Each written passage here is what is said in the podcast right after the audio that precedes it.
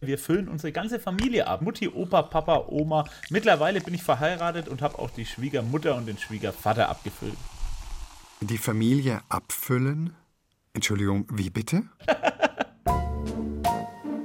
Brauer David Hertel aus Schlüsselfeld im Landkreis Bamberg hat seine Biersorten den Menschen um sich herum gewidmet und bei seinem Opa angefangen, beziehungsweise beim Kellerbier.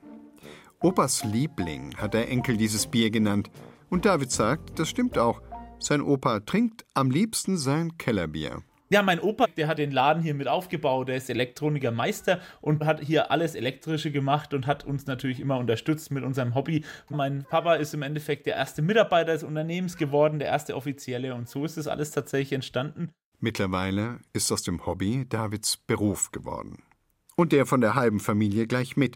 Der Papa ist Taufpate des Weißbiers.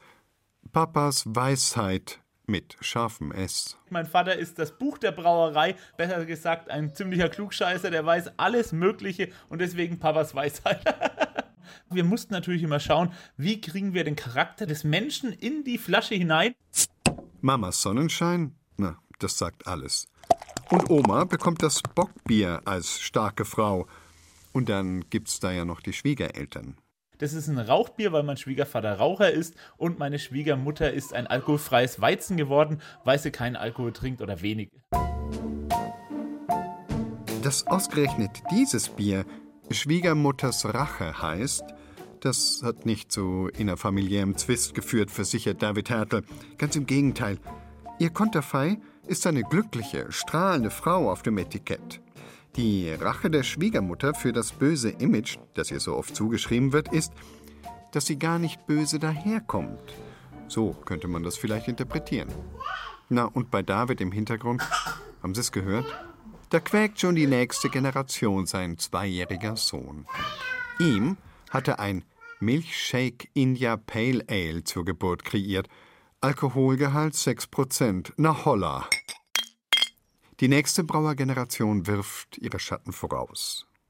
David Hertel geht aber auch viele Generationen zurück. Ah, den Ur-Ur-Ur-Ur-Uropa, das ist im Endeffekt ein historisches Brotbier, also mit Brot gebrautes Bier. Das Bier ist ja entstanden aus einer Brotsuppe oder Brotbrei, der im Regen stand und alkoholische Gärung erfahren hat. Im Lusipotanien, im Zweistromland. Und so ist es im Endeffekt entstanden.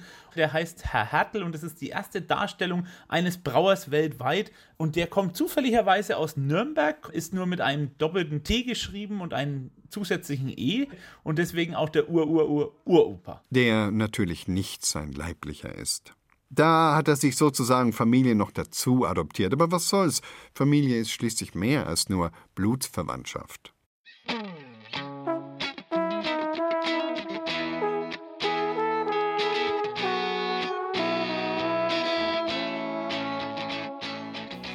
Über Generationen heißt diese Ausgabe unseres Feiertagsfeuilletons. Wir erzählen Ihnen in dieser Folge Geschichten von Menschen, die Neues entdecken in ihrer eigenen Familie. Ich bin Ewald Ahrens. Bleiben Sie bei uns.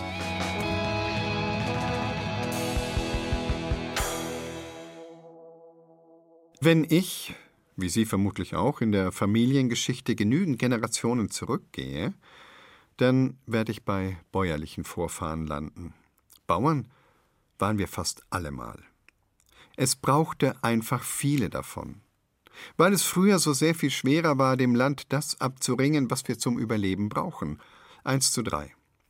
Eins zu drei war das Verhältnis im Hochmittelalter. Ein ausgesätes Korn brachte im Durchschnitt den dreifachen Ertrag.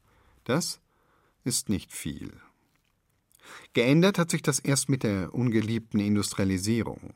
Heute liegt das Verhältnis bei 1 zu 25 bis 1 zu 30. Deshalb braucht es jetzt auch weniger Bauern. Und wir haben uns vom Land entfernt. Fast niemand wird noch Bauer. Es braucht weniger Bauern. Drei Prozent der Bevölkerung schaffen heute Nahrung für über 80 Millionen. Und da ist es ganz spannend zu sehen, was geschieht, wenn man ganz unversehens Gelegenheit erhält, zu seinen bäuerlichen Wurzeln zurückzukehren. Und wie vereint man dann einen Job in einer hochtechnisierten, digitalisierten Gesellschaft mit dem nahezu ältesten Beruf der Welt? Elmar Tannert hat einen Bauernhof besucht und sich mit der Familie Rossbauer unterhalten. Ein Generationenprojekt nimmt da Fahrt auf.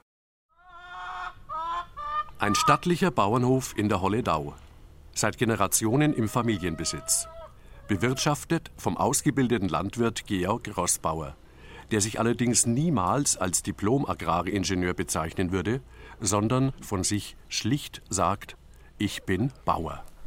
Ich habe Landwirtschaft studiert. Der Hof hat mir mein Studium finanziert. Und im Nebenerwerb mache ich halt etwas Ackerbau.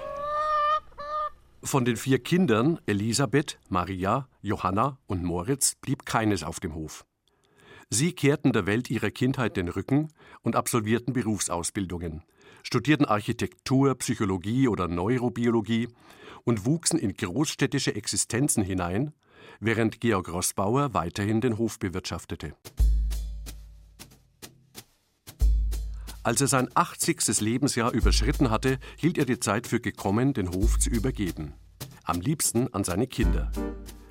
Und er rief als erstes seine Tochter Maria an. Sein Anruf platzte mitten in ein großstädtisches Leben, in einen Herbstmorgen in Hamburg, an dem Maria und ihr Mann die Kinder für die Kita bereit machten, um danach ihren Arbeitstag in einer Zeitungsredaktion zu beginnen. Das setzte einen Prozess in Gang, der die Familie bis heute beschäftigt. Das ist einerseits schon so, dass wir alle ganz unterschiedliche Berufe haben und gar nichts in die Richtung so wirklich gemacht haben mit Landwirtschaft. Ne? Das ist schon so, dass wir da erst einmal ganz viel lernen mussten, grundsätzlich. Und wie das dann so aufgekommen ist, dass eben der Papa auch übergeben wollte, haben wir uns, glaube ich, schon erst einmal auch das gefragt, wie das denn dann geht, oder wie das alles abläuft. Erst einmal sind ja auch die ersten Fragen so, wie soll das überhaupt funktionieren, wie würde das weitergehen. Also für mich war das halt schon irgendwie so klar, dass wenn das so ist und wir damit das dann auch gemeinsam bewirtschaften, dann muss ich erst einmal viel verstehen und lernen. Einerseits finde ich, ist es interessant, über die Landwirtschaft zu lernen, weil es halt das ein Teil ist von unserer Herkunft, aber auch ein wesentlicher Teil war im Leben von meinem Vater. Maria und ihre Geschwister bekamen lang nach ihrer Kindheit die Chance, ihre Herkunft und den Lebensmittelpunkt ihres Vaters neu kennenzulernen. Der Vater wollte nie etwas anderes sein als Bauer. Mit 14 war er auf einem landwirtschaftlichen Internat, danach auf der Landwirtschaftsschule und später in der höheren Landbauschule, die er als Agraringenieur abschloss. Mit einer weiteren Prüfung erwarb er sich die fachgebundene Hochschulreife. Aber er blieb weiterhin auf dem Hof, der ihn, seine Schwestern und die Eltern ernährte. Im Jahre 1967 besuchte er ein betriebswirtschaftliches Seminar und nahm daraus die Einsicht mit, dass der Hof so, wie er war, in absehbarer Zeit nicht mehr genügen würde, um eine Familie zu ernähren. Doch aufgeben wollte er ihn nicht. Georg Rossbauer entschloss sich, Agrarwissenschaft zu studieren, um für den bayerischen Staat in der Hopfenforschung zu arbeiten. Die Felder, den Wald und die Wiesen bewirtschaftete er weiterhin im Nebenerwerb. Denn das war und blieb seine große Liebe, die er nun in die Hände seiner vier Kinder legt. Am schönsten habe ich immer die Waldspaziergänge gefunden. Papa hat gesagt, jetzt machen wir ein Seminar im Wald. Und dann sind wir durch den Wald gegangen und der Papa sagt, schau mal den Baum, da ist das und da ist das. Und das hat mich sehr fasziniert. Ich arbeite in der Psychiatrie und ich habe schon ganz oft auch gelesen, dass der Wald ja auch heilend ist. Und wo ich wohne, wo ich entlang jogge, gibt es viel Forstwirtschaft im Sinne von, da wird Profit geschlagen aus dem Wald. Und Papas Wald ist immer schon ein bisschen anders. Ich glaube, der ist gesunder und ich glaube, dass der auch heilender ist. Elisabeth, die älteste Tochter, hat sich ebenfalls auf das Experiment der Hofübernahme eingelassen, obwohl auch sie den Hof nur besuchsweise oder auf Distanz mitbewirtschaften kann. Auf Distanz heißt, in regelmäßigen Online-Konferenzen zwischen Vater und Geschwistern werden Beschlüsse über Fruchtfolgen oder Probeanbau ohne Spritzmittel gefasst. Faktisch übernommen werden dann manche Arbeiten vom Maschinenring. Inbegriffen im Experiment ist, dass das vom Vater sorgfältig gehegte Waldstück nicht mehr nur auf Spaziergängen durchstreift, sondern auch als Arbeitsplatz erobert wird. Gemeinsam mit ihrer Schwester Maria hat Elisabeth einen Motorsägekurs belegt. Ich finde, mit Motorsäge zu arbeiten hat eigentlich ein bisschen so was Archaisches. Also es macht irgendwie Spaß. Also ich, klitzekleine Frau, mach so Rums und dann fällt halt ein riesengroßer Baum. Das ist irgendwie ein bisschen was Kindliches, so Zerstörungswut-mäßig. irgendwie ist das schön. Was ich am allermeisten gelernt habe beim Motorsägenkurs ist, dass es echt schon scheißgefährlich ist. Also Waldarbeit muss man sich gut vorbereiten, viel Wissen, viel Erfahrung haben, nie allein sein. Also was die auch gesagt haben in dem Kurs ist, dass man immer, wenn man in den Wald geht, Bescheid sagen soll in der Früh, dass man in den Wald geht und wann man ungefähr wieder zurück sein will. Weil falls man dann nicht zurück ist, dann wird einer losgeschickt und es gibt ja auch oft kein Netz im Wald, da kannst du dann keinen anrufen und sonst was. Also da habe ich echt großen Respekt auch davor gewonnen. Ja. Nun ist der Wald und seine Nutzung nur ein Teil von dem, was die Landwirtschaft ausmacht. Man muss als Landwirt sowohl handfest wie auch am Computer arbeiten können – man muss sich mit Spritzmitteldosierungen und der Beantragung von EU-Fördermitteln auskennen. Man muss das Wetter beobachten, um zum möglichst idealen Zeitpunkt die Ernte einzufahren und den Markt beobachten, um die möglichst besten Preise zu erzielen. Und überhaupt muss man vorausschauend handeln, wissen, welche Roggensorte und welche Zwischenfrucht man wann wo aussät und warum. Ich habe mir dann irgendwann einmal im Rahmen von der Online-Landwirtschaft so einen Kalender gemalt wo ich mir wirklich drauf gemalt habe, was findet wann im Jahr eigentlich statt. Auf die Felder und im Wald. Und das sind erstmal so Startsachen, die man erstmal grundsätzlich wissen muss, bevor es dann weitergeht, ja.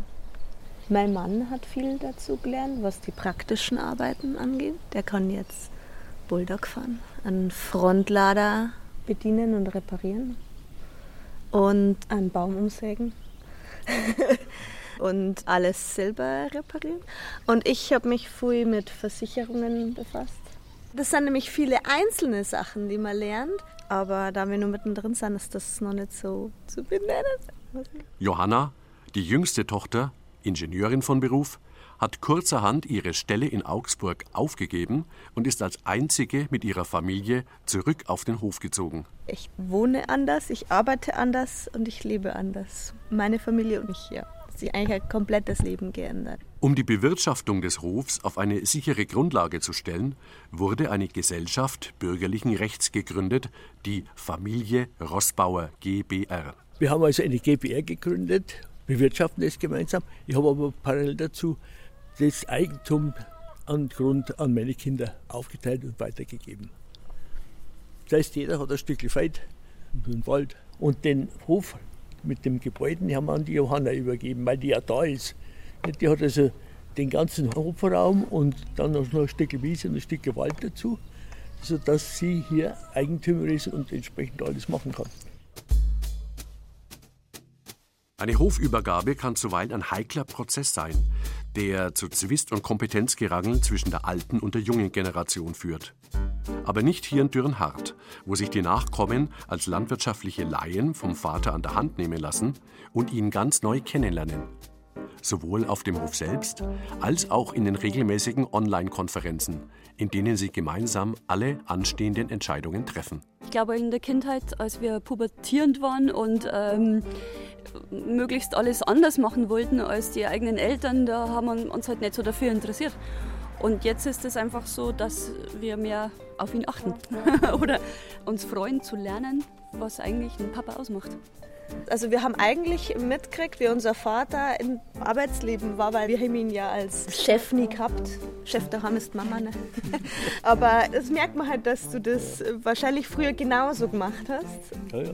ja, oder? In irgendwelchen Teamsitzungen, wo du dann gesagt hast, jetzt müssen wir das noch kurz reden. Und das fand ich ja eigentlich eine sehr, sehr interessante Erfahrung, nur mal einen Aspekt, wenn man den eigenen Vater kennenlernt. Ja. Oder? Rollen sind nicht für alle Zeiten festgeschrieben. Auch in der Familie nicht, wo man glaubt, einander in- und auswendig zu kennen. Für einen Rollenwandel braucht es die passende Gelegenheit. Und wenn es eine Hofübergabe ist. Elmar Tannert war auf dem Rossbauerhof in der Holledau. Um eine besondere Generationenverbindung geht es im folgenden Beitrag von Nora Gomringer. Wenn Ihnen der Name bekannt vorkommt, ist das nicht überraschend. Sie ist eine der bekanntesten Poetinnen Deutschlands. Aber vielleicht kennen Sie den Namen auch aus der Generation vor ihr. Eugen Gomringer ist nicht nur der Vater der konkreten Poesie, sondern eben auch der von Nora Gomringer. Wie ist es nun gewissermaßen Tochter der konkreten Poesie zu sein oder eben nicht? Nora Gomringer erzählt von einer vielschichtigen Beziehung.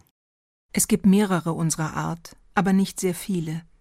Schreibende Väter, deren schreibende Töchter zu Erfolg gelangen, sind selten. Balancierte Paare, also Paare, in denen sowohl die Väter als auch die Töchter einen gewissen Grad an Bekanntheit erlangen, kann man an zwei Händen abzählen. Dass es uns überhaupt gibt, wird meistens nur durch Namensgleichheit bewusst oder wir begegnen uns auf Festivals, wo man uns wie besonders schillernde Wesen vorführt. Seht her, Kombinationen, die gelungen, Familien, die keine Katastrophen sind, verbundene Schicksale, da muss es gleich schwingen, Anregungen hin und her, sicher geht es da ganz anders zu als bei allen anderen. Beneidenswert. Was die am Esstisch wohl reden. Ich werde mich nicht an eine strukturelle Demontage des Phänomens wagen. Das steht mir gar nicht zu kenne ich ja nur meinen familiären Hub und Hafen. Und selbst das mit der Kenntnis. Ich habe schon trauernden Witwen beigestanden, die mir, einst fest davon überzeugt, dass ihre Ehen glücklich und besonders waren, von den just im Nachlass entdeckten Affären ihrer Männer erzählten und zu dem Schluss kamen, man sagt, man kennt wen, und letztlich fragt man sich, wen kennt man schon? So viel zur Nähe. Eugen Gomringer wurde 1925 in einem kleinen Dorf namens Cachuela Esperanza in Nähe des Seitenarmes des Rio Beni in Bolivien geboren. Um ihn sprachen die Menschen seine indigene Muttersprache Quechua, sie sprachen Spanisch und sein Vater Schweizerdeutsch. Er erzählt, dass er sich an ein Faultier erinnert, das sein Spielkamerad war und dass er vom Baum pflücken und sich umhängen konnte, wann er wollte. Auch an Sitzbäder in einem kleinen Zuber vor dem schlichten Haus in der Hitze erzählte er meinen Brüdern und mir. Noch als sehr kleines Kind wurde beschlossen, dass er den Großeltern in der Schweiz zur Erziehung anvertraut werden sollte, während sein Bruder mit Vater und Mutter von Bolivien nach Peru zog. So ist die Erinnerung Eugen Gomringers an seine bolivianische Zeit die Erinnerung an einen Abschnitt der Familiengeschichte, der so von niemandem mehr geteilt wird. Die Gomringers sind Peruaner geworden, nur der Eugen Gomringer ist ein Bolivianer. Er ist es mit Stolz und punktuellen Erinnerungen, ist mittlerweile Ehrendoktor der Universität Beni, die die kuriose, aber für dieses Land vollkommen einleuchtende Kombination von Agrarwissenschaften und Poesie bietet. Er ist einer der berühmtesten Söhne der Nation. Er hat eine eigene Literaturform erfunden, entwickelt, über den Globus verbreitet. Er hat inspiriert und irritiert, hat sich Feinde, aber vor allem viele Bewunderer damit geschaffen. Er ist ein Star, dem man an irgendeiner Stelle einer deutschen Schullaufbahn begegnet. Von meinen Lehrerinnen und Lehrern während meiner Gymnasialzeit beständig nach ihm gefragt Ist das denn ihr? Lebt er denn noch? Kann es sein, dass und so weiter. Für mich, zugegeben, immer ein Moment des Stolzes, aber auch der großen Distanz.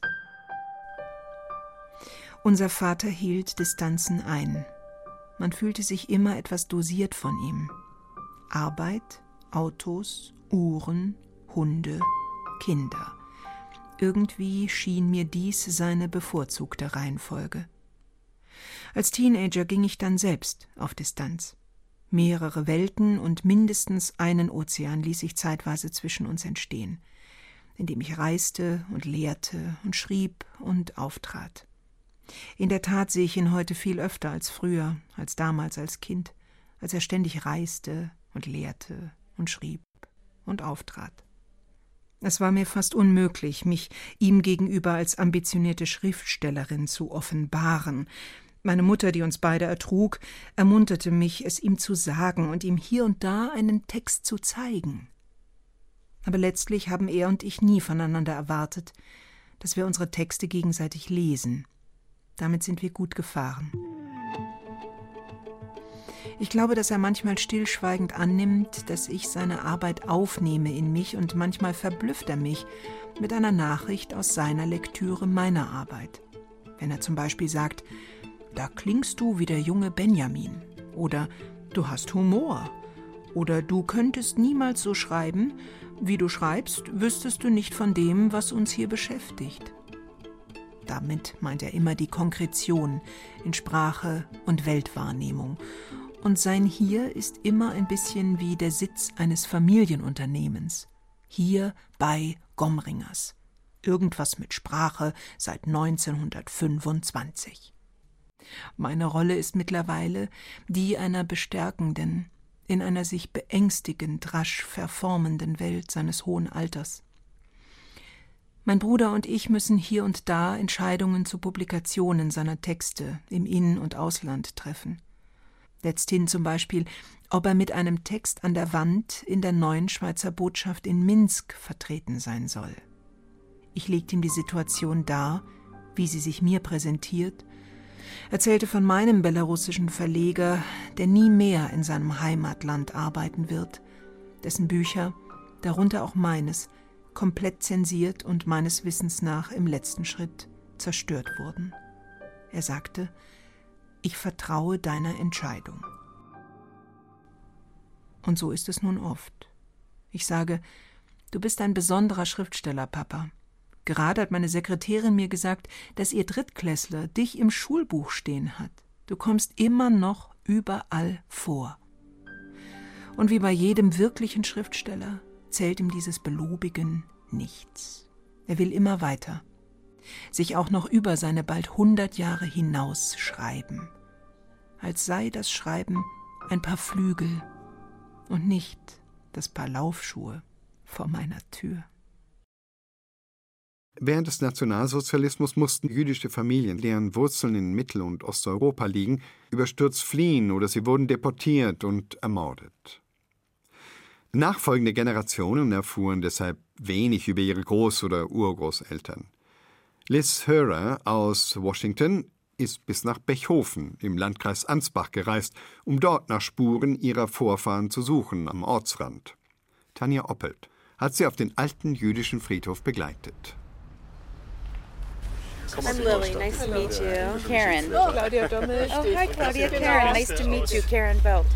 Liz Harrer, ihr Vater Jill, ihre Nichte Lily und ihre Schwester Karen sowie deren Mann Alberto kommen mit ihrem Minibus am alten jüdischen Friedhof in Bechhofen an. Der liegt idyllisch auf einem Hügel oberhalb des Ortes, eingefasst durch eine niedrige Mauer. Ein schmiedeeisernes Tor führt in den Friedhof hinein. Verwitterte Grabsteine aus Sand, Kalk oder Granitstein mit hebräischen Inschriften stehen zwischen alten, hohen Laubbäumen. Ehrfürchtig betritt die Familie zusammen mit Heimatpflegerin Claudia Dommel den Friedhof. Sie sind auf Spurensuche. To understand where we came from and our roots and what happened. Um, what was their life like in Germany, in all the places that they lived, where they were born, maybe where they grew up. Um zu verstehen, woher wir kommen, unsere Wurzeln. Und um zu verstehen, was dann passiert ist. Wie hat das Leben unserer Familie in Deutschland ausgesehen? an all den Orten, wo sie gelebt haben, wo sie geboren und aufgewachsen sind. Wir waren in eine Kultur integriert und mussten Hals über Kopf fliehen. Wir kennen nur einen kleinen Teil unserer Familiengeschichte, weil unsere Mutter Deutschland verlassen musste, als sie sehr klein war. Und ich glaube nicht, dass ihre Eltern Max und Sissy so viel mit ihr darüber gesprochen haben, wie sie in Deutschland aufgewachsen sind. Das wiederum hätte uns ein tieferes Verständnis unserer Geschichte gebracht. Would have provided with us with a, a more a deeper, richer history.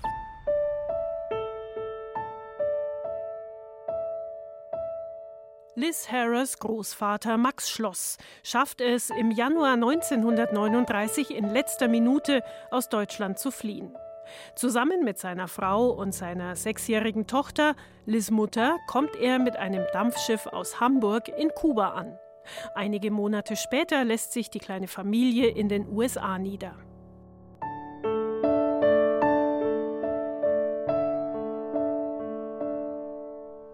Auf dem Bechhofener Friedhof sollen die Großeltern von Max Schloss begraben sein. Samuel und Adelheid Schloss. Gräber sind die einzigen sichtbaren Spuren der Familie in Deutschland. Ohne Nationalsozialismus und Holocaust wäre das hier auch unser Leben, sagt Liz Harrer.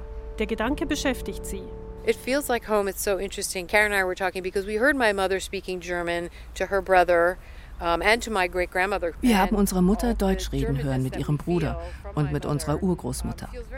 Und all das Deutschsein, das wir durch unsere Mutter mitbekommen haben, es fühlt sich hier sehr vertraut an. Die Sprache zu hören, die Art, wie Leute sich begrüßen und auch das Essen.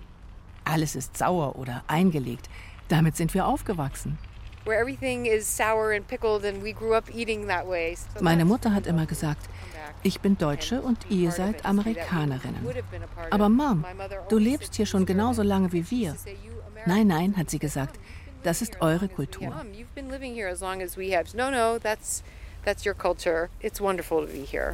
Liz und ihre Familie haben die Gräber von Samuel und Adelheid Schloss gefunden. Sie liegen am anderen Ende des Friedhofs, am höchsten Punkt des Hügels. Die Grabsteine des Ehepaars Schloss sind mannshoch, fast die größten hier. Oberhalb der Inschrift rundet eine in Stein gehauene, stilisierte Muschel den Granitgrabstein ab. Adelaide is here. Adelheid. Uh, Samuel. Samuel. Die Harras sind ergriffen, auf alte, fast vergessene Spuren ihrer Familie zu treffen. Sie berühren den Grabstein und legen nach jüdischer Tradition Steine am Grab ab. Incredible. Incredible. So these are moms great grandparents. Right. Yeah. This is treasure. Der alte jüdische Friedhof in Bechhofen, Verbandsfriedhof der Markgrafschaft Ansbach, ist einer der größten in Bayern. Etwa 8000 Gräber aus fünf Jahrhunderten sollen hier liegen. Rund 2300 Grabsteine sind noch sichtbar. Dass die Familie von Liz Harrer die Gräber ihrer Vorfahren überhaupt findet, verdankt sie der Bechhofener Heimatpflegerin Claudia Dommel. Sie und ihr Vater sowie das Ehepaar Ruth und Aharon Bruck aus Jerusalem haben in jahrelanger ehrenamtlicher Arbeit den Friedhof aus seinem Dornröschenschlaf geweckt. Also zuerst musste dieser Friedhof vermessen werden. Dabei wurden alle Grabsteine erfasst, die heute noch stehen. Und dann hat man versucht, ob man den Friedhof dokumentieren kann.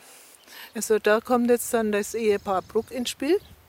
Das Ehepaar Bruck hat alle Grabsteine fotografiert und die hebräischen Inschriften abgeschrieben. Zuerst gab es so kleine Hefte, wo sie alle Gräber notiert haben und dann haben sie es im Computer übertragen. In Bayern gibt es 124 alte jüdische Friedhöfe. Schändungen, Pogrome sowie Wind und Wetter haben den Grabsteinen zugesetzt. Das Landesamt für Denkmalpflege schätzt, dass 20 Prozent aller Grabsteine unwiderruflich zerstört sind. Damit nicht noch mehr verloren geht, gibt es seit drei Jahren das bayernweite Projekt des Landesamtes zur Erfassung jüdischer Friedhöfe. Jeder einzelne Grabstein bekommt seine eigene Nummer, die sogenannte Grabstein-ID, erzählt Projektleiterin Susanne Klemm. Und unter dieser Grabstein-ID werden dann sämtliche Informationen abgespeichert, sei es jetzt aktuelle Fotografien, historische Fotografien, Grabsteininschriften, Übersetzungen, deutsche Inschriften, das Material, die Maße, ähm, die Schäden am Stein, die erkennbar sind, aber auch biografische Daten. Also das zweite Standbein sind die biografischen Daten, die im Rahmen dieser Dokumentation erfasst werden. Alles passiert in Absprache mit dem Landesverband der israelitischen Kultusgemeinden in Bayern, dem die Friedhöfe gehören. Ziel des Projekts ist es, die Grabsteine aller 124 Friedhöfe zu erfassen und vor dem Verfall zu bewahren. Hier ist geborgen der aufrechte Mann Schmuel, Sohn des David Arje der Familie Schloss aus Bechhofen. Schmuel, ein aufrechter Mann, lauter wandelnd, seine Taten waren um des himmlischen Namens willen und mit dem Anliegen der Gemeinschaft war er beschäftigt in Treuen. Er liebte seine Hausgenossen und war barmherzig mit den Bedürftigen. Zu Torah und Gebet eilte er früh morgens und abends. Gestorben mit gutem Namen, alt und satt an Tagen, im Alter von 93 Jahren. 22. Kislev 684. Seine Seele sei eingebunden in das Bündel des Lebens. Hier ist geborgen eine tüchtige Gattin, Frau Adel, Gattin des geehrten Schmuel der Familie Schloss von hier. Sie stieg empor zur Höhe Tag 4, 28. Ijar 676 der kleinen Zählung und wurde begraben an Neumond Sivan mit großen Ehren.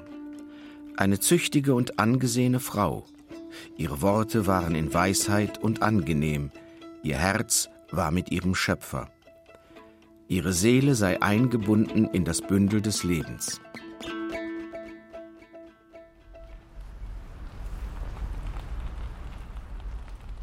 Zurück auf dem jüdischen Friedhof in Bechhofen. Nachdenklich verlässt Liz Hara die Gräber ihrer Ur-Urgroßeltern. Ich fühle mich mit der Schlossfamilie jetzt viel mehr verbunden. Die Geschichte meiner Vorfahren war irgendwie undurchsichtig und drohte verloren zu gehen.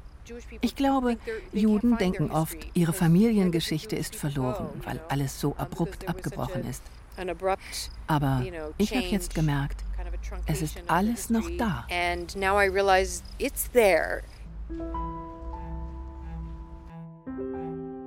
Die Dokumentation aller jüdischen Friedhöfe in Bayern ist eine Mammutaufgabe und wird Jahre dauern. Aber es wird die Geschichtsschreibung in Bayern verändern, da ist sich Susanne Klemm vom Landesamt für Denkmalpflege sicher. Also immer wenn ein Friedhof tatsächlich dokumentiert ist, dann können weitere Informationen gesammelt werden, Archivalien gesichtet werden, Zusammenhänge erkannt werden. Also die jüdische Ortsgeschichte oder jüdische Regionalgeschichte wird neu geschrieben und dadurch wird auch äh, die jüdische Geschichte in Bayern einen immensen Aufschwung erleben, weil man Zusammenhänge erkennt, weil die Familien oft gewandert sind und es wird erst durch die äh, ja, kleinteilige Dokumentation Dokumentation erkennbar und sichtbar.